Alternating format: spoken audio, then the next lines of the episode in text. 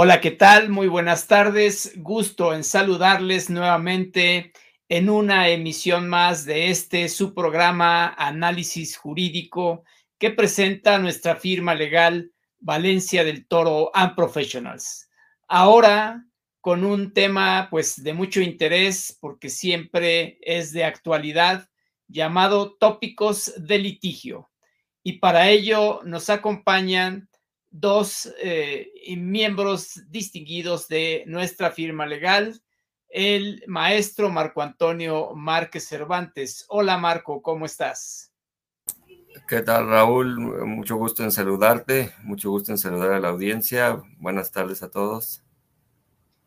Gracias Marco. Y la licenciada Gabriela Ixchel Gabriela Rodríguez Palmer, también integrante de la firma. Hola Gaby, ¿cómo estás? Hola, ¿qué tal? Buenas tardes a todos. Buenas tardes, licenciado. Buenas tardes, Marco. ¿Cómo están? Pues muy bienvenidos a ambos. Eh, voy a eh, leer brevemente las semblanzas curriculares para después dar paso a este tema tan interesante. El maestro Marco Antonio Márquez Cervantes es socio director del área de litigio en Valencia del Toro and Professionals tiene una experiencia de 21 años en las áreas de derecho mercantil, civil y administrativo. Antes de integrarse a esta firma legal, fue titular de la subdirección jurídica en la Dirección General de Procedimientos Legales de la Tesorería de la Federación. Es abogado por la Escuela Libre de Derecho y maestro en Derecho de la Empresa por la Universidad Panamericana. Cursó la especialidad en asesoría jurídica federal impartida por el Instituto Federal de la Defensoría Pública del Poder Judicial de la Federación. Cuenta con un diplomado en juicios orales y con estudios en materias de argumentación jurídica y medios alternativos de solución de controversias. La licenciada Ixchel Gabriela Rodríguez Palmer es abogada senior, del área de litigio en la firma Valencia del Toro and Professionals y cuenta con más de 10 años de experiencia en el área de litigio civil, mercantil y administrativo. Antes de trabajar en esta firma legal, formó parte de la firma Dumont Bergman Bider. Está certificada por la Comisión Nacional Bancaria de Valores en materia de prevención de lavado de dinero y financiamiento al terrorismo. Es licenciada en Derecho por la Facultad de la Barra Nacional de Abogados. Ha cursado diversos diplomados, siendo el más reciente el de juicio de amparo impartido por la Suprema Corte de Justicia de la Nación. Empezamos con el primer tema de esta eh, gran, de esta gran eh, eh, plática. como, como todos ustedes saben, nos viene de los Estados Unidos el tema de juicios orales, dado que allá es la forma en que la mayoría de los procedimientos judiciales se manejan. Y bueno, pues eh, sabemos que en México ha habido esfuerzos importantes a partir de hace unos cuatro o cinco años, justamente para incluir en nuestro sistema judicial el tratamiento de juicios orales, pues como una forma de intentar resolver de mejor manera y más rápidamente los procedimientos judiciales en que nos vemos envueltos. Para esto le pregunto justamente a la licenciada Gabriela Rodríguez Gaby, eh, platícanos un poquito del juicio oral en México. ¿Qué tanto ha servido su implementación y cómo funciona realmente en nuestros tribunales? Claro, bueno, este, en específico, eh, para dar un poco de antecedentes, el juicio oral mercantil comienza con la reforma de el 27 de enero del 2011. En esta reforma se limitaba la cuantía de los juicios mercantiles, orales mercantiles, para aquellos que tuvieran una suerte principal de alrededor de 220 mil pesos. Posteriormente, este, en 2012, justo en enero también, se vuelve a reformar el artículo 1390 bis, que es donde se regulan los juicios orales mercantiles, para establecer que la cuantía iba a ser em, la que determina el artículo 1339 para los juicios que pueden ser apelables. Entonces, aquí tenemos ya como el primer desplazo de los juicios ordinarios, que eran antes los de cuantía menor, que sí se le determinaban, por los orales mercantiles. Ya posteriormente, en enero del 2017, se vuelve a reformar el Código de Comercio para determinar que los juicios orales mercantiles son aquellos sin limitación de cuantía. Sin embargo, como usted mencionó, este, realmente bien implementados fue a partir del 2017, más o menos, este, y tenían una, un proceso para poder ir, este, llegar a la meta, más bien, de eh, sin limitación de cuantía, que se, se, establecía que en 2018 la cuantía iba a ser suerte principal menor a un millón de pesos, en 2019 entraba en vigor la cuantía de un millón quinientos mil pesos, este, y ya en 2020 es como tal que empieza la este, no limitación de cuantía en cuanto a estos juicios. Y bueno, realmente la tramitación de este juicio, como bien lo mencionó, es mucho más rápida. Se inicia igual que un ordinario con el escrito de demanda, escrito, como tal, con el emplazamiento, la contestación de demanda, en caso de reconvención, se desahogan vistas con defensas y excepciones y se cita para la audiencia preliminar. Como tal, la audiencia preliminar ya es la que, este, como tal, empieza el procedimiento oral, porque todas sus etapas están este, guiadas por el juez, que tiene que estar eh, forzosamente presencial en la audiencia, y es quien la va dirigiendo. Muy bien, muy bien, Gaby. Y y dime, ¿realmente eh, ha solucionado el problema de retraso en juicios en tribunales o, o realmente simplemente es un procedimiento más? ¿Cómo está funcionando esa parte? Claro, bueno, en nuestra experiencia sí ha funcionado, este, ha funcionado el tema de que se dicta sentencia mucho más rápido, por justamente porque solamente se llevan dos audiencias y no tienen posibilidad de, ser diferidas a menos que se promueva algún incidente y se tenga que, dictar fecha para una audiencia especial, que así se le denominan, pero es únicamente eso, ¿no? Este, por ejemplo, en la audiencia preliminar se tiene la opción de conciliar, las partes pueden conciliar. Entonces, si uno llega con la propuesta del convenio y el juez la aprueba, en ese momento se celebra el convenio, se eleva a categoría de cosa juzgada y ahí termina el juicio. ¿no? Y si no, bueno, en la misma audiencia se pueden fijar acuerdos sobre hechos no controvertidos, que esto también ayuda mucho porque son hechos que las partes tienen reconocidos y que pues no necesitan ser probados realmente, entonces esa es una forma de pues depurar el procedimiento, por así decirlo, en cuanto a hechos. También está la fijación de acuerdos probatorios, ahí en el juez propone a las partes pues pruebas que son innecesarias, eliminarlas del juicio, lo cual también ayuda mucho para el desahogo porque ya no se aplaza innecesariamente el procedimiento. Y bueno, se admiten las pruebas y se cita para audiencia de juicio, que ya es realmente la audiencia en la que se, va a, se van a desahogar todas las pruebas que ya estaban preparadas o que están debidamente preparadas en el juicio. Ok, excelente, Gaby. Oye, y dime, eh, ha ido sustituyendo este juicio oral mercantil procedimientos que conocíamos tradicionalmente como el juicio ordinario mercantil, etcétera, o se ha acumulado como un juicio más? No, sí lo ha venido sustituyendo. El, actualmente el juicio ordinario mercantil ya únicamente es para aquellos que no tienen cuantía como tal, no tienen una cuantía determinada. Es la única opción en la cual se puede presentar un juicio ordinario mercantil y bueno, pues obviamente los, los juicios de cuantía menor, ¿no? Ordinarios mercantiles de cuantía menor ya no existen. Entonces, obviamente más solamente los que se tramitaron no antes de las reformas, pero nuevos ya no hay. Ok, ¿y qué pasa con el juicio ejecutivo mercantil? Bueno, el juicio ejecutivo mercantil ahorita hay tres variantes del mismo, ¿no? Existe el ejecutivo mercantil de cuantía menor, que es la suerte principal, que es este la que establece el artículo 1339 para que un juicio sea apelable, menos de esa cantidad es el juicio ejecutivo mercantil de cuantía menor. De ahí, de, esa cuantía, aproximadamente hasta 4 millones de pesos, es un juicio ejecutivo mercantil oral. Y más alto de 4 millones de pesos es un ejecutivo mercantil como lo conocemos, ¿no? Ok, y se, y se piensa que en algún momento el juicio ejecutivo mercantil será oral en todos, en todas sus cuantías.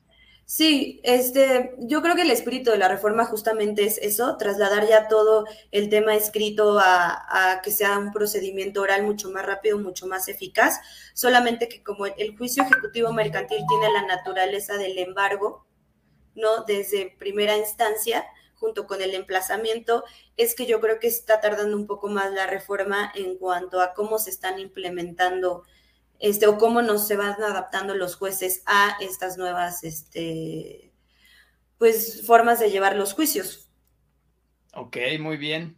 Entonces, en tu opinión, el legislador no se equivocó al haber incluido el juicio eh, oral porque realmente es algo que está eh, cambiando la forma de operar en nuestros tribunales? Sí, sí, definitivamente yo creo que no se equivocó, fue muy acertado. Obviamente, pues tuvo en un inicio sus errores, ¿no? Porque era pues prácticamente un experimento para nosotros con toda una historia de juicios escritos, ¿no? Entonces, obviamente, pues al inicio sí era difícil que los juzgadores como tal tuvieran criterios uniformes respecto de las reformas. El Código de Comercio tuvo muchísimas reformas también, sobre todo para ver cómo se iban a llevar a cabo las audiencias, los incidentes, las nulidades, todas esas cosas que conocemos y que están previstas en nuestro código, pero que no estaban previstas para el juicio oral, es que se tuvieron que ir reformando y que nos tuvimos que ir adaptando, ¿no? Hubo muchos este, cursos para jueces, para secretarios de acuerdos, no es lo mismo obviamente decidir en el momento respecto de un incidente que te están planteando oralmente a tener pues el tiempo para estudiarlo y analizarlo y así este poder resolver. Acá todo tiene que ser mucho más rápido. También como postulantes nosotros pues tenemos que estar o tuvimos que estar como en constante capacitación para poder ahora sí que tener todas las herramientas y poder presentar todos los recursos que se necesitan presentar dentro del procedimiento que son de manera verbal y no escrita y que los tiempos obviamente se acortan. Ok, muy bien, muy bien. Oye, Gaby, y, por ejemplo, ¿cómo se ha limitado esta circunstancia de que, pues a veces la gente miente cuando está en las audiencias, ¿no? Eh, los, en los, dos testigos o las personas que están siendo motivo de una prueba confesional. ¿Cómo se ha limitado esto ahora con los juicios orales? Bueno, yo considero que ahora, como ya no hay posiciones como tal, o sea, cambió el, las, las, perdón, las posiciones cambiaron por un interrogatorio. Antes teníamos unas reglas muy específicas para formular posiciones. Ahora ya no, ahora estas este, preguntas son, pueden ser de manera directa, incluso más abiertas, ¿para qué? Para que precisamente las personas puedan explayarse en sus respuestas y ya no únicamente contestar sí o no y la explicación, sino que puedan ser un poco más este, explicativas y que pues abunden más sobre los hechos que se tratan de dilucidar en el juicio. Entonces yo creo que esto ayuda más al juzgador a darse cuenta de pues ahora sí que la voluntad de las partes al momento de contratar o de si están mintiendo o no, de testigos aleccionados, ¿no? Un, un testigo obviamente nunca te va a dar datos muy, muy, muy específicos porque es muy difícil acordarse de ellos. Entonces, yo creo que eso es cuando el, juzgador se da cuenta de, que un testigo miente, de que una persona está incurriendo en falsedad de declaraciones. ¿Y el, el tema de peritos es igual? Eh, no, eh, la prueba pericial también cambió. Ahora los peritos, si bien igual rinden su dictamen este, escrito, tienen que estar presentes al momento de la audiencia en la cual se vayan a desahogar. Entonces, tienen que presentar los dictámenes escritos antes de la audiencia de juicio, que sería la que corresponde al desahogo de pruebas, y eh, los peritos tienen que acudir a la audiencia. Entonces, ¿para qué? Para que el juez pueda interrogarlos, para que las partes podamos interrogarlos y así también te libras de la audiencia de junta de peritos, ¿no? Que se conoce en el juicio ordinario. Entonces ya, ya es un poco más rápido por esa parte y además pues ya los peritos los tienes en ese momento. No hay forma de que en una audiencia de, junta de peritos pueden faltar. Aquí pues no pueden faltar, pues tienen apercibimiento de multa. Y o para la parte oferente está el apercibimiento de que se declara desierta. Ok, y entonces, entonces con eso también se ha limitado esto de que los peritos pues eh, pongan el peritaje en la forma que les conviene en lugar de a como debe ser la realidad técnica, ¿no? Sí, sí, sobre todo porque antes no tenían la certeza de que fueras a llamarlos a una junta de peritos, ¿no? Entonces no, no tenían la certeza de que tú los fueras a confrontar. Incluso este, en escasos, escasos son los juicios en los que se ha llevado a cabo una junta de peritos. Y aquí, pues realmente entran directamente en la audiencia de juicio a explicar su dictamen, a exponer los puntos controvertidos, a exponer el cuestionario de las, de las partes, el porqué de sus respuestas, el método utilizado y las conclusiones. Excelente, muy bien, muchísimas gracias eh, Gaby por, por compartir esta información tan interesante. Pasamos con una pregunta con el maestro Marco Antonio Márquez. Marco, eh, platícanos un poquito del tema de concursos mercantiles, pues que también sabemos que es algo preocupante para las empresas y justamente pues con este tema de la pandemia ha sido algo que, que pues ni modo, varias empresas han tenido que entrar en estos procedimientos. Sí, muy bien, Raúl, con, con mucho gusto. Eh, nada más antes eh, quisiera complementar un poquito este, el, tema de los eh, el tema de los juicios orales, una cuestión que justamente ha redundado en, en, la brevedad de los plazos o en el acortamiento de los temas. Y es que en estos juicios ahora ya no, ya no procede recurso alguno en contra de sus determinaciones, ¿no? que eso, pues, este, como todos los abogados eh, sabemos y pues más lo padecemos los, los litigantes, eh, eh, el tema, si la, una contraparte busca ganar tiempo, ¿no? Pues entonces es recurso tras recurso, ya sea revocación, ya sea este, apelación, ya sean amparos, ¿no? Entonces, me parece, digo, nada más complementando este, este, este punto, que eso ha ayudado bastante al acortamiento de plazos, ¿no? Normalmente, pues son, digámoslo así, tres instancias las que, las que se llevaban en los juicios anteriores, en los que no son orales, los de procedimiento escrito, o sea, una, una primera instancia, ¿no? este, en, la que, bueno, se, llevan todas las formalidades esenciales del procedimiento, ¿no? Este, la demanda, el emplazamiento, contestación, pruebas, alegatos, y, este, y la sentencia. Entonces, contra esa sentencia que, termina este, la primera instancia, ¿no? normalmente procedía una apelación. Y esa apelación pues se llevaba otros buenos meses ¿no? en, resolverse. Eh, eh, y todavía que se dictaba esa, esa sentencia de apelación, bueno, pues la parte que no hubiera quedado satisfecha, eh, tiene a la mano el amparo directo, ¿no? Eh, eh, que aquí en México pues lo conoce un tribunal colegiado de circuito y que son otros meses más, ¿no? Entonces, bueno, con, con esta reforma de los juicios eh, orales, por así que de las primeras normatividades que, que, que tienes que no procederán en contra de las determinaciones que se dicten recurso alguno, o sea, ya eh, eh, vamos, a, vamos a decir, pues, que, para retardarlo ya es muy difícil, ya, ya es muy difícil, este, si uno tiene que hacer valer alguna cuestión de falsedad de documento, ¿no? O tacha de testigos, pues todo es ahí en la misma, en la misma audiencia, ¿verdad? Y en la misma audiencia se formula el, el pliego y se le da la palabra a la contraparte para que lo conteste y se resuelve en la misma audiencia.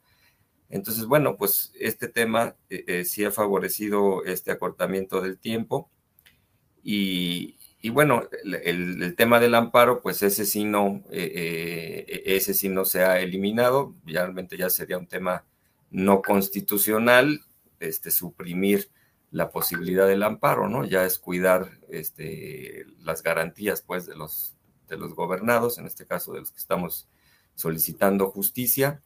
Entonces, sí, después de la sentencia de fondo que se dicta en un, en un juicio oral, pues hay 15 días hábiles, ¿no? Para, para promover el amparo directo ante un tribunal colegiado de la materia que corresponda, ¿no? Este, civil, administrativa, ¿no?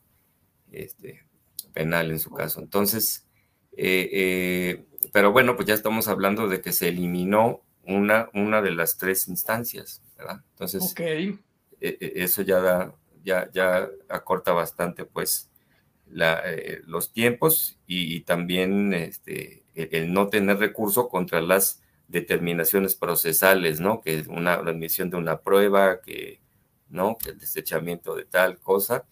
Entonces, pues sí se han avanzado bastante bien y, vemos positiva esta reforma, ¿no? Excelente, excelente, Marco. ¿Y qué pasa eh, con esa posibilidad de resolver muy rápidamente en las mismas, las mismas audiencias? ¿No hay la posibilidad de que el tribunal se equivoque? Ah, sí, sí, sí, por supuesto que hay la posibilidad de equivocarse y por eso está eh, el, pues digamos, la salvaguarda o la, la, garantía del amparo, ¿no? O sea, si, si en esa resolución, digamos, lo interlocutoria, porque resuelve un incidente que se planteó en la audiencia, este, si, si hay un error en, eh, de fondo, un error, como se dice, en, en, la decisión, pues se puede hacer valer vía concepto de violación ante el tribunal colegiado. Entonces no queda uno desprotegido. Eh, todavía había amparo, se puede analizar este tipo de violaciones este, en el proceso. ¿no? Perfecto, muy bien, muchas gracias, Marco. No, no, no hay de qué. Muy bien, y entonces en relación con, lo que eh, me preguntabas del concurso mercantil, ¿no? Eh, dando un poquito de contexto, pues este, realmente es una, la, normatividad que estamos aplicando eh, es de cierta novedad, ¿no? Porque data de, del año 2000, ¿no? Del, año 2000, digo, en términos legislativos, pues, pues es, una, es una ley eh, reciente, ¿no? Antes regía la muy famosa ley de quiebras y suspensión de pagos, ¿no? Famosa por la eternización, ¿no? De los, este, de los procesos, ¿no? O sea, que duraban 10, 15, 20 años, ¿no? Este, porque pues, había que cumplir varias, varias formalidades que eran complicadas, ¿no? Y en fin, bueno, pues con esta, con, esta nueva ley, este, se ha tratado pues de generar un instrumento, un instrumento que ayude pues a, a resolver la problemática complicada, compleja de, una insolvencia, ¿no? De, mejor manera, ¿no? Porque bueno, no hay que perder de vista que, que eh, la primera intención de la ley es, es, que se llegue a un convenio, es, es, salvar a la empresa, ¿no? A través de, un mecanismo eh, en el que se establece un, conciliador, ¿no? Un conciliador eh, nombrado por el Instituto Federal de Especialistas de Concursos Mercantiles, es un instituto que es auxiliar del poder, del poder judicial de la federación. Y, bueno, este conciliador, eh, pues justamente su principal labor es proponer soluciones a la generalidad de acreedores, ¿verdad? O sea, decir, vamos, vamos a hacer un, este, un convenio eh, en el que, e, e, en el que la, pues obviamente cada quien va a tener que aportar algo, o sea, aportar en el sentido de, de asumir cierta pérdida o asumir cierto plazo, ¿no? Con tal de que la empresa se salve. O sea, se trata de que este estado de insolvencia que provoca ya sea la, la demanda por un acreedor de, de, que se declare el concurso o bien la propia solicitud del comerciante, ¿no? que esa insolvencia no acabe en una, en una quiebra, ¿verdad? Insolvencia entendido como pues hay una desproporción entre, digamos, el activo circulante, los recursos, eh, eh, digamos, disponibles para hacer frente este, a, deudas que estén por vencer y, justamente estas deudas, ¿no? Entonces ya se ve que vienen los incumplimientos o ya se están dando los incumplimientos, bueno, hay una solicitud de concurso o, una demanda de concurso por algún acreedor, ¿no? Entonces, este, pues la ley lo primero que dice es vamos a dar un tiempo, ¿no? Vamos a dar un tiempo para que se pongan de acuerdo, ¿no? La, la, generalidad de, acreedores, ¿no? Incluso vamos a decir genéricamente, pues el, convenio eh, se puede aprobar por mayoría simple, ¿no? De las deudas, de las deudas de los eh, que estén reconocidas, ¿no? en, la sentencia de reconocimiento de créditos y ya solo que no se llegue a, agotados, agotado pues el intento o los intentos de, hacer un, convenio de acreedores que salve a la empresa, pues es que ya se procede a, la declaración de quiebra, ¿no? En la cual, pues bueno, también se trata de que eh, conforme a la ley, pues ya tiene procedimientos más rápidos para enajenar el activo y que con este activo se, cubra en lo posible, como se dice, en moneda de quiebra, ¿no? mejor con pagos fraccionados, este, los diferentes créditos no reconocidos en la, en, la sentencia de en la sentencia de reconocimiento de créditos. Entonces, bueno, una vez dado este contexto, ¿no? De, de, lo que es eh, la ley de concursos mercantiles y lo que busca, ¿no? Eh, me gustaría eh, tocar algunos temas, bueno, dos temitas este, específicos, ¿no? Que, que, hemos tenido oportunidad de, de practicar en el foro, ¿no? El primero de ellos es la acción separatoria, la acción separatoria prevista en un capítulo, digamos, específico de la, de, la ley de concursos mercantiles. Este capítulo, bueno, ¿qué, ¿qué, es lo que trata de solucionar? ¿no? Lo que trata de solucionar, en, en, pocas palabras, pues es que no se cometa, digamos, la injusticia de considerar dentro de la, dentro de la masa, dentro del activo del, del quebrado, eh, bienes que él tenga en su posesión al momento de la declaración de concurso, los tenga, pues los detente, tenga la posesión, pero este, no sean propiedad de él, ¿no? Porque pues recordemos que de lo que se trata es que, o sea, como todo deudor, ¿verdad? Como la regla genérica de los deudores, este, eh, el deudor responde de las deudas pues con su patrimonio. ¿No? Entonces, este capítulo, pues lo que trata de salvaguardar es ese principio, o sea, no se vaya a resolver, a pagar las deudas del que está sujeto a concurso con bienes que no son de su patrimonio, con bienes que no son de él, ¿no? Y pues si lo piensa uno un poquito, eh, pues es muy común eh, ahora en el, en el, en el comercio, y bueno, yo creo que siempre ha sido así, este, dado la multiplicidad de bienes que, requiere un comerciante ¿no? para, sacar adelante su empresa, para operar su empresa, pues es muy común que tenga bienes este, que, no son de su propiedad, ¿verdad? Pero que sin embargo los utiliza ¿no? para, para, su, para su operación. Entonces, este capítulo lo que trata de, resolver es ese tema, ¿no?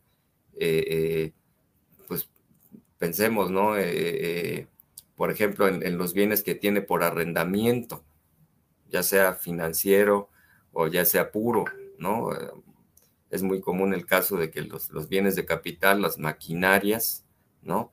Este, sean, sean arrendadas, sea por un tema de, mantenerlas, este, de mantenerlas vigentes y evitar que sea su obsolescencia, o sea por un tema de de que se necesitó un financiamiento para, para, para eh, poder acceder a estos bienes y, se utilizó para el financiamiento la figura del arrendamiento, ¿no? Pues bueno, resulta que entonces mucha de la maquinaria que puede tener un comerciante, pues es arrendada, ¿no? O sea, eh, es, es, propiedad de un, de un arrendador, ¿no?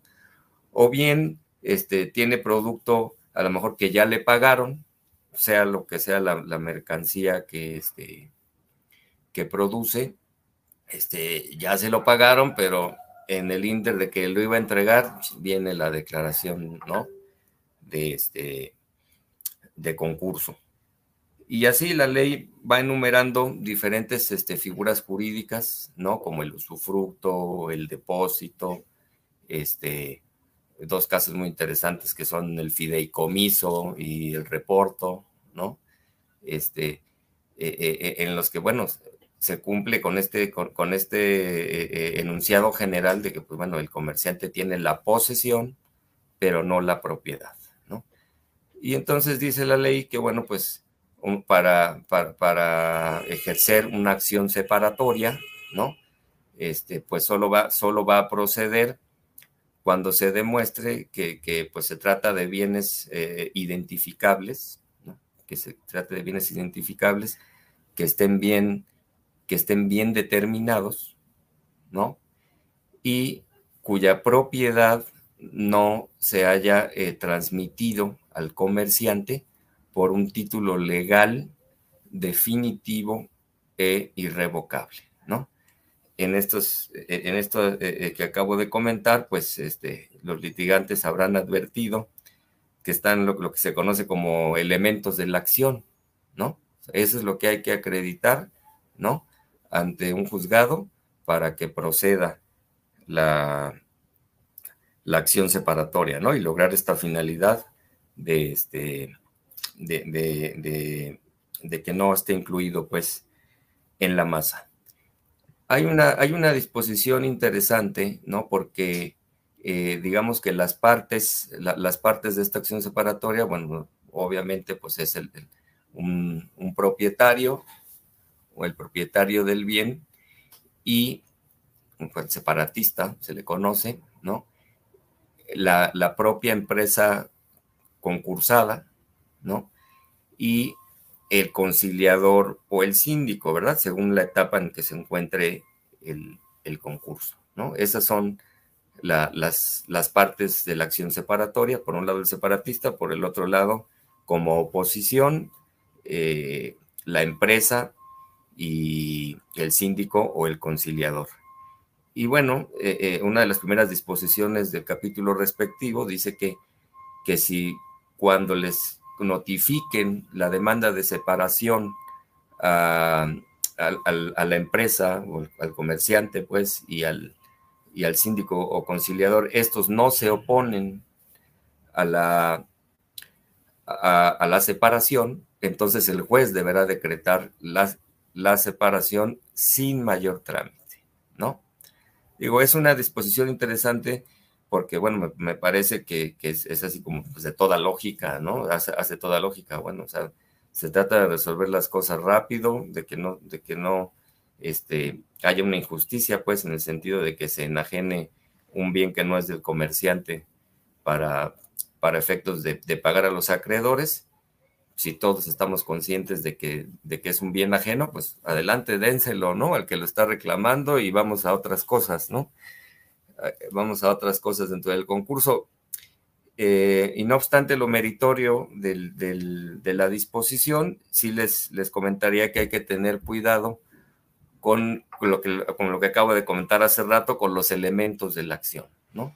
Porque, este, no obstante ser muy clara la ley, los jueces eh, siempre tienen mucho en cuenta que deben de revisar de oficio los, los elementos de la acción, ¿no? O sea, dicen, bueno, no porque la otra parte no haya dicho nada o no se oponga, pues, este, ¿qué tal que me estás haciendo aquí una trampa, un fraude, no sé, yo tengo que revisar, ¿no? O sea, este, tal vez si a tu demanda le adjuntaste este, eh, eh, eh, todos los documentos necesarios para que yo viera todo esto de que son bienes determinables, identificables y que no se transmitieron por título legal definitivo e irrevocable, pues entonces, este, si te lo doy, pero si no, pues mejor hablo, abro este, un periodo probatorio y, en fin, las formalidades esenciales del procedimiento para que yo esté seguro de que esto sí procede, ¿no? Entonces, ahí vaya como, como recomendación, ¿no? Que si está en su, si está en su mano desde, desde el inicio del procedimiento, desde la demanda, este, aportar eh, aportar todo para acreditar los elementos, pues lo hagan, ¿no? Lo hagan porque pues, aunque no se opongan las contrapartes, tal vez los jueces aplicando estos criterios de tesis o de jurisprudencia que los obligan a analizar de oficio los elementos de la acción, pues digan, ni modo, aunque diga el artículo que la tengo que este, separar sin mayor trámite, pues ni modo, yo me meto a revisar, ¿no? Ahora bien, Sí, sí, adelante. Pues mira, Marco, la verdad es que a veces eh, estos retrasos en las acciones separatorias creo que son un, problema porque pues justamente la ley lo que pensaba lo que, o lo que intentaba era que estos procedimientos fueran muy expeditos y que efectivamente pues eh, si el el comerciante en concurso no tenía realmente la propiedad de sus bienes, pues eh, esos bienes fueran separados de manera muy fácil y, creo que es una práctica que ha venido a complicar eh, a los acreedores en la recuperación de sus activos. Ahora, mencionaste el arrendamiento financiero y solo quiero eh, corroborar que efectivamente también es motivo de acción separatoria. ¿Correcto? Sí, sí lo es, sí lo es. no obstante que en este sentido la arrendadora es el propietario para efectos legales, pero podemos decir que para efectos fiscales el arrendatario es el que lo, quien lo sería. Desde luego corresponde a la arrendadora el derecho de hacer la acción separatoria, porque no se ha ejercido la opción terminal de compra, ah, ¿correcto? Es correcto, sí. Sí, sí, sí. Perfecto. Correcto. Muy bien, pues adelante Marco con el, tu siguiente tema. Sí, sí, sí, sí, ya nada más para, para redondear este tema de la acción separatoria. Como les comentaba, si, si, eh, el, si alguna de las partes lo, solicita, si el juez no quedó convencido, bueno, pues se abre la, dilación probatoria, este, vienen los, los alegatos y, la resolución, ¿no? Eh, aquí me faltó decir, bueno, que, es por vía incidental que se promueve esta, esta acción separatoria. Es un incidente que de forma curiosa la ley de concursos mercantiles, o sea, a pesar de que el Código de Comercio tiene un capítulo de incidentes, ¿no? O sea, no tenía realmente necesidad la ley de concursos de tener un capítulo de incidentes, pero bueno, la ley de concursos trae su propio capítulo de incidentes y conforme a este capítulo es que se promueve este, la acción separatoria. Eh, y bueno, eh, eh, también como una, digo, uno pensaría que un incidente de esta envergadura, ¿no? Como la, separación de bienes de la masa, pues este, requeriría una apelación, ¿verdad? Para que un tribunal de alzada, diferente del juez que está conociendo del asunto, eh, resolviera pues alguna impugnación en medio de defensa, pero no es así. Ahí no sé si fue una misión de la ley o fue completamente a propósito. Este, como no prevé la apelación, pues entonces, este, por así que por default. El, el, medio de impugnación que procede contra la sentencia de fondo de la acción separatoria es el recurso de revocación que resuelve el mismo juez que está viendo la, el concurso, ¿no? Y ya después de esto, fíjense, no obstante que es un incidente, ¿no? ¿No? Y, que el recurso es de revocación, ¿no?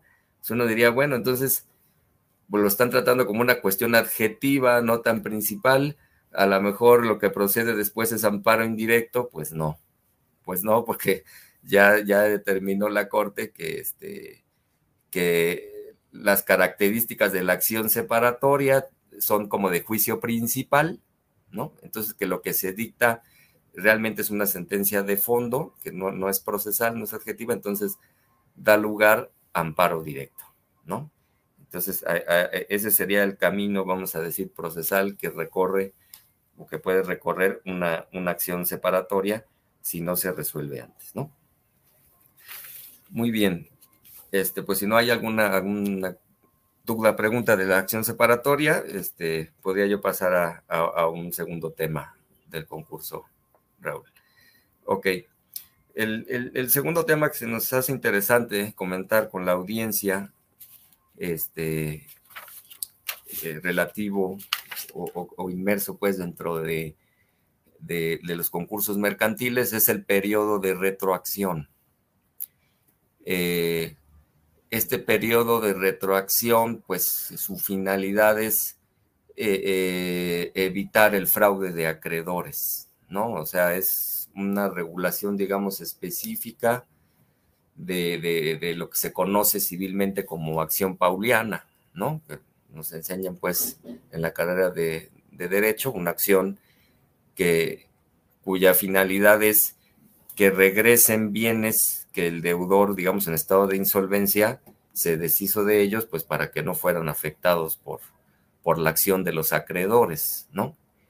Entonces, todavía como una, para facilitar este, más estas, eh, digamos, acciones paulianas en, el ámbito mercantil, eh, la ley establece como uno de los elementos de la sentencia de concurso que el juez respectivo eh, eh, establezca una fecha de retroacción, es decir, un periodo en el cual eh, hay, hay presunciones, ¿verdad?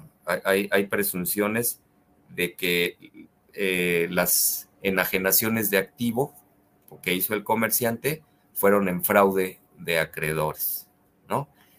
Hay, hay de los dos tipos de presunciones que las conocemos, la, la presunción eh, juris de juri, o sea, de pleno derecho, este, contra la cual no cabe prueba en contrario, y la presunción juris tantum, ¿no? Que es en la que sí cabe prueba en contrario. ahorita regresaré a ese tema en relación con este, con este periodo de retroacción, que se define por la ley de concursos como el día 270 natural, o sea, aproximadamente nueve meses, anterior a la fecha de la sentencia del concurso mercantil, ¿no?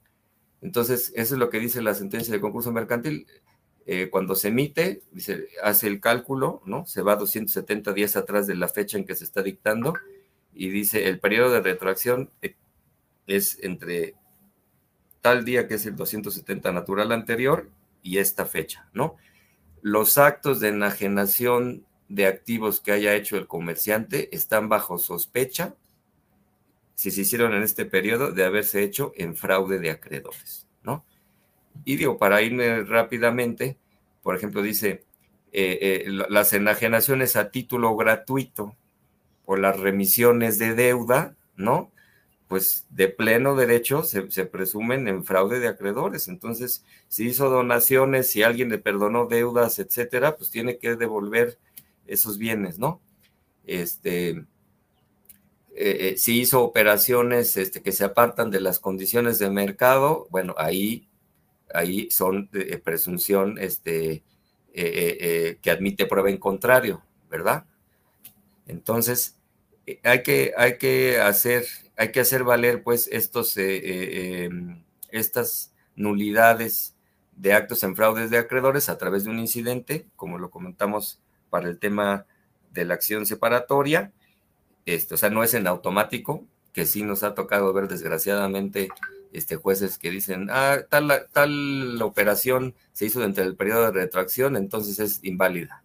O sea, no, ya, ya tenemos este criterio, este, ya, ya ahora sí que ya conocimos, pues, defendimos nuestro punto y sabemos ahora bien a bien que no, puede, no es en automático, sino que se hace un incidente, ¿no? Este, en fin, también les envía incidental su recurso, igualmente, como no está la apelación este, contemplada, pues es eh, el, de revocación. Y pues ya terminaría nada más esta rapidísima este, eh, eh, comentario del periodo de retroacción, comentando que la ley otorga la posibilidad a los acreedores o al conciliador o al síndico o a los interventores de, de hacerlo, de recorrer todavía más hacia atrás la fecha de retroacción, ¿no? O sea, si uno dice, oye, es que en el día 320 hay una donación que hizo el comerciante, ya no me alcanza la fecha de retracción, ah, no te preocupes, la ley a través de un incidente te da la, opción de hacerlo todavía más para atrás con el límite de tres años, ¿no? Y pues muy bien, Raúl, sería... De acuerdo, muchísimas gracias Marco por toda esta información tan interesante.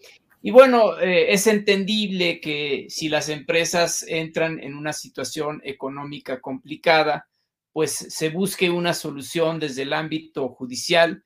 No es México el único país en el que sucede así. Vemos, por ejemplo, en los Estados Unidos el famoso capítulo 11, el chapter 11, que pues definitivamente es algo muy similar en el sentido de que lo primero que se busca es la subsistencia de la empresa y ya si no es posible, pues definitivamente el procedimiento de quiebra para que se pague a los acreedores lo que se alcance a liquidar con los activos existentes y con las garantías existentes. Pero desde luego es importante recordar pues que eh, es necesario un equilibrio entre los acreedores y los deudores, pues para que siga habiendo negocios y para que los acreedores sigan financiando. Finalmente, los acreedores, pues muchas veces no es su propio dinero el que utilizan para financiar, sino muchas veces utilizan el dinero de terceros, ya sea de ahorradores o ya sea de otros acreedores, porque finalmente, pues recordemos que las instituciones financieras obtienen recursos vía crédito o vía colocaciones de deuda en el mercado de valores, este, y, con esos eh, financiamientos que ellos obtienen, se voltean y lo prestan a determinado negocio, a determinada industria, recursos por supuesto reales y entonces pues esperan desde luego recuperar y a su vez poder pagar sus deudas. Entonces, en esa en esa en ese círculo, digamos, pues la economía tiene que seguir funcionando. Entonces, si los deudores definitivamente no pagan nunca y entramos en un, en un, en un país en el que eh, los, los deudores pueden nunca pagar sus deudas, pues vamos a provocar un quiebre sistémico en el sistema financiero y finalmente no habrá entidades financieras que puedan seguir financiando. Por eso la importancia, pues sí, de que haya un equilibrio entre lo que prestan los acreedores y que los deudores asumiendo obligaciones legales, pues en su caso puedan cumplir con ellas y, bueno, entendemos que este tema de concurso mercantil, pues es un tema extraordinario en el que muchas empresas entran, pero eh, finalmente pues se tienen que buscar las mejores soluciones en beneficio del negocio y en beneficio de eh, que siga fluyendo el financiamiento de manera adecuada. Muchísimas gracias, Marco. Y aprovechando este tema también, Gaby, eh, ¿cómo hacen los acreedores hoy en día para poder obtener alguna garantía o seguridad de pago más rápida? Porque justamente, pues, no obstante que ya platicamos del juicio oral, pues sabemos que de todos modos a veces los plazos de tribunales son amplios. Entonces, ¿cómo, cómo sucede hoy en día? Claro, bueno, en el artículo 1168 del Código de Comercio se establece una figura que se llama providencias precautorias. En específico, en la fracción segunda de ese artículo está la posibilidad de retención de cuentas bancarias o de embargo de bienes sin citación del deudor. Esto es muy importante, incluso ayuda mucho a acreedores. A nosotros nos ha funcionado en la práctica en diversas ocasiones porque te da la posibilidad de presentar el procedimiento de providencias precautorias, como tal no es un juicio.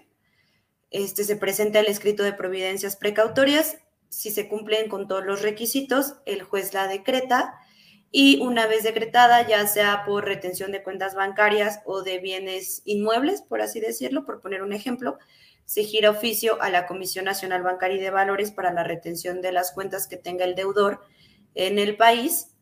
Eh, la Comisión Nacional Bancaria y de Valores gira a su vez los oficios a las distintas instituciones de crédito y ya las mismas contestan este, directamente al juez de eh, respectivamente cuánto es el dinero que tiene la persona, si es que lo tiene, si no lo tiene, pues se contesta que no se tiene dinero en cuentas bancarias o que no tiene cuentas bancarias en el banco y se, determina que se ha ejecutado la eh, providencia precautoria.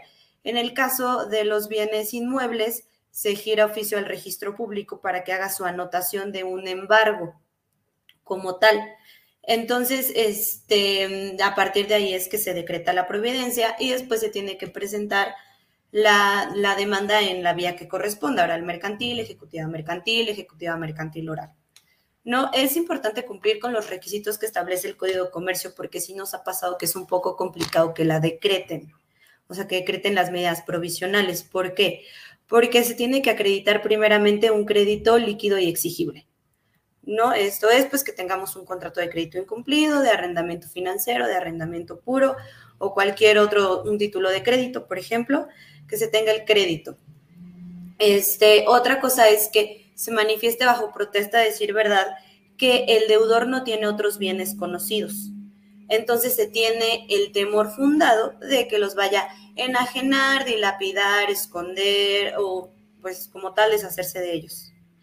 Y también se tiene que garantizar, bueno, se tienen se tiene que garantizar los posibles daños y perjuicios que se puedan ocasionar al deudor por la retención de cuentas bancarias, porque pues hay que estar en, en, o sea, hay que darnos cuenta de que estamos en un supuesto en que el deudor no ha sido oído y vencido en juicio. O sea, su garantía de audiencia no se le ha otorgado. Entonces, obviamente se le pueden causar daños y perjuicios con estos embargos. Entonces, se tiene que... Ajá, adelante. Y ese justamente es uno de los temas que a veces a los acreedores no les gusta, ¿no? Que tienen que ofrecer una fianza normalmente, ¿no? Sí, sí, y normalmente es por, por la suerte principal que uno vaya a, este, a demandar ya en, como tal en el juicio, ¿no? También dentro del escrito de providencias precautorias tenemos que establecer las prestaciones que en su momento se demandarán. Entonces sí hemos tenido un, poco de, pues sí, de que a los acreedores como tal no les gusta garantizar porque a final de cuentas es como, o sea, a pesar de que puede ser con una fianza, normalmente la garantía, aún así pues sí representa un gasto extra dentro del, del proceso.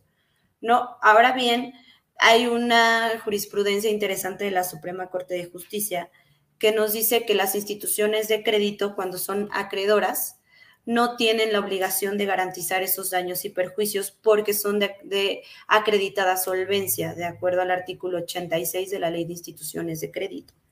Entonces, eso, bueno, es, un plus, ¿no? Si eres institución de crédito, este, pues tienes esa ventaja de no garantizar los daños y perjuicios. ¿Y esto sería aplicable también a algunas otras entidades financieras o solo a bancos? Pues a nosotros en la práctica nos ha pasado que sí podemos, este, o que nos, nos ha ayudado, decir, por ejemplo, hablando de una sociedad financiera de objeto múltiple regulada y perteneciente a un grupo financiero, nos han llegado a aplicar por analogía esta jurisprudencia. ¿Por qué? Pues porque cuando eres parte de un grupo financiero, pues se entiende que también tienes acreditada solvencia, porque perteneces o compartes con un banco. Claro, y además el, grupo financiero pues suscribe los convenios de obligación solidaria con todas sus entidades eh, integrantes, entonces responde finalmente por cualquier eh, adeudo o problema de sus entidades integrantes. Así es.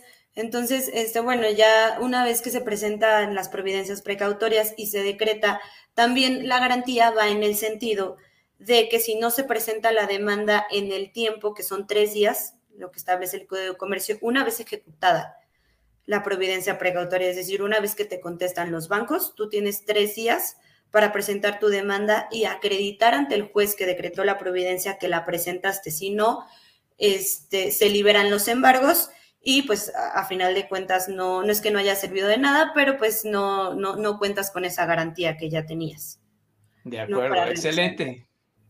Muy bien, Gaby, muchísimas gracias. Nos quedan unos minutos. Gracias. Y pues me gustaría comentar eh, y, preguntar también sobre el tema de los medios alternativos de solución de controversias, debido a que, bueno, sabemos que, que los tribunales, pues, a pesar de los esfuerzos que se han platicado eh, en, esta, en este programa, pues eh, finalmente a veces los plazos siguen siendo muy largos y en materia de comercio, pues se requiere una recuperación mucho más rápida, una solución de la controversia de manera mucho más rápida. Y pues hemos visto a lo largo del tiempo esquemas como el arbitraje, en el cual pues expertos son los que resuelven el, el tema en lugar de los propios jueces y solo llega a ejecutarse judicialmente cuando ya existe el laudo arbitral y las partes no cumplen de manera voluntaria y pues se tiene que ir a tribunales justamente a la ejecución. Y por otro lado, pues eh, recientemente ha sido, ha surgido la figura de la mediación, que actualmente pues está regulada de manera local en cada una de las entidades federativas, pero pues que varias de esas entidades establecen que el convenio de mediación debidamente inscrito en los centros de justicia alternativa, pues gozan de la cosa juzgada, evitando así eh, la primera, segunda y en su caso tercera instancia en tribunales y solo yendo directamente en vía de apremio a la ejecución. Entonces, la pregunta concreta, eh, Marco, sería, ¿son estas alternativas realmente una mejor manera de poder solucionar los problemas o eh, sigue siendo el tribunal por excelencia pues el lugar donde se debe resolver todo. Claro, este, la verdad, eh, eh, si partimos de que son conflictos, pues, de lo que estamos hablando, eh, pues, naturalmente, entre, entre mejor y más rápido se resuelvan, ¿no? Pues es más beneficioso para todas las partes y para la sociedad. ¿no? Eh, ¿Por qué? Pues porque eh, el tema de los tribunales, este, finalmente, pues es caro, o sea, cuesta impuestos, ¿no? Este, eh, porque hay que pagar sueldos, este, materiales, este, etcétera, todo lo que implica tener un tribunal, ¿no? Eso además de que pues ya la vida moderna pues es súper compleja, ¿no? Hay muchas figuras jurídicas este, que, se van o, creando o desarrollando de diferente manera, ¿no? Y, pues eh, luego los órganos jurisdiccionales no, no están eh, con el suficiente tiempo para, para aprenderlas, ¿no? Entonces, en ese sentido, eh, este, nosotros pensamos que sí, son, son, son idóneos, pues, los, los medios alternativos de solución de controversias para una justicia más rápida y más especializada, ¿no? y más consensuada por las partes, porque si, si tomamos en cuenta que son la mediación y la conciliación, son autocompositivos, ¿no? O sea, finalmente dependen de la voluntad de las partes. Bueno, pues nadie mejor que ellas para saber qué es donde les duele y qué fue justo y qué, y qué no, ¿no?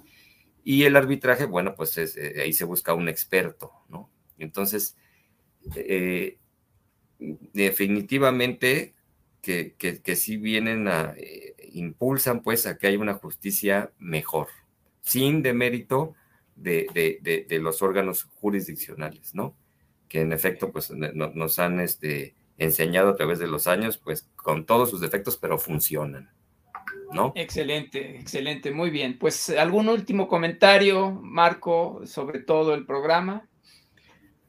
Ya, pues bueno, eh, eh, pues nada más este, enfatizar pues e, este tema de que, de que por ambas vías, ¿no? Tanto por la vía, digamos, de los procedimientos ante el Estado como por los medios alternativos de solución de controversias, pues hay movimiento hacia mejorar este, la impartición de justicia, ¿no? O, la no digamos impartición, sino obtención de justicia, ¿no? Y creo que es, son buenas noticias para los que nos dedicamos a, este tema de litigio, que es este que haya, que haya movimientos, que haya iniciativas para mejorar nuestro, el servicio pues que prestamos a la sociedad. Creo que por ahí está pendiente también la emisión de un Código Nacional de Procedimientos Civiles que puede abonar a esto también. De acuerdo, pues muchísimas gracias Marco por tu presencia en el programa. Gracias Gaby por estar también en el programa. Ha sido un gusto compartirlo con ustedes y pues despedimos el programa esperándonos, esperándolos en la siguiente emisión de este su programa Análisis Jurídico. Muchas gracias.